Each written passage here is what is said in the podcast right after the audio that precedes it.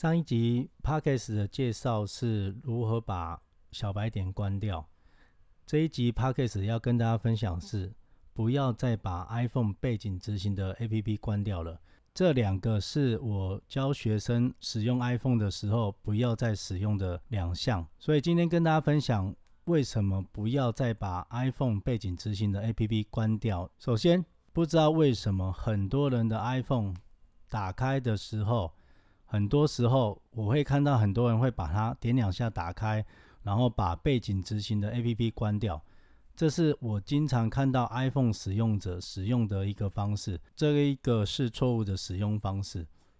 那我们先讲为什么有些人要想要把它关掉，优点到底是什么？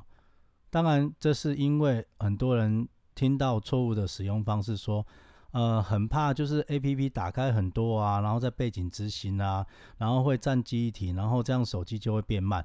一般很多人都听到，因为这样子，所以会把 APP 划掉、划掉、划掉，就好像像强迫症一样。事实上，这是错误的使用方式。如果你是用的是 Android 手机的话，这件事情当然你可以很正常的、很正确的使用，因为 Android 手机的系统以及 iOS 的系统根本的设计逻辑是完全不同的。Android 手机比较像是电脑上面的作业系统。意思是说，如果你打开五个、十个应用程式，你关掉的时候，其实很多都还在背景执行，所以你会占用掉你的记忆体。Android 手机也是如此，所以 Android 手机你要把它真正关掉，这样才会把记忆体释放出来。所以，如果你使用的是 Android 手机的话，一定要把它经常把这些 APP 关掉，甚至有很多软体、很多 APP 就是一键释放所有记忆体的 APP，这在 Android 手机上面非常的多的选择。但是如果你使用是 iPhone 的话，千万不要再做这样的事情了。为什么呢？因为我们的 iPhone 的设计，它背景的 APP 是不会占记忆体的。再说一遍哦，我们 iPhone 你打开了 APP。五个、十个、一百个都不会占据你的记忆体的，它只会有一个画面停在那边。所以你当你在使用 iPhone 的朋友的话，千万不要再关掉这些背景执行的 APP 了。你们知道吗？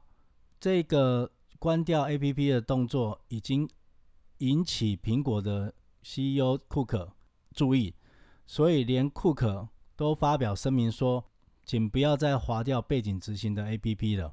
有些同学问说：“老师，那这样我不把背景执行 APP 有什么好处呢？”当然，第一个，记忆体，苹果它 iPhone、iOS 它有自己的记忆体管理，所以我们不需要花太多的时间去管理这个部分。大家知道吗？连刚刚发布的 iPhone 十二、iPhone 十二 mini，它的机体是四 G，然后 iPhone 十二 Pro 还有十二 Pro Max 的机体是六 G。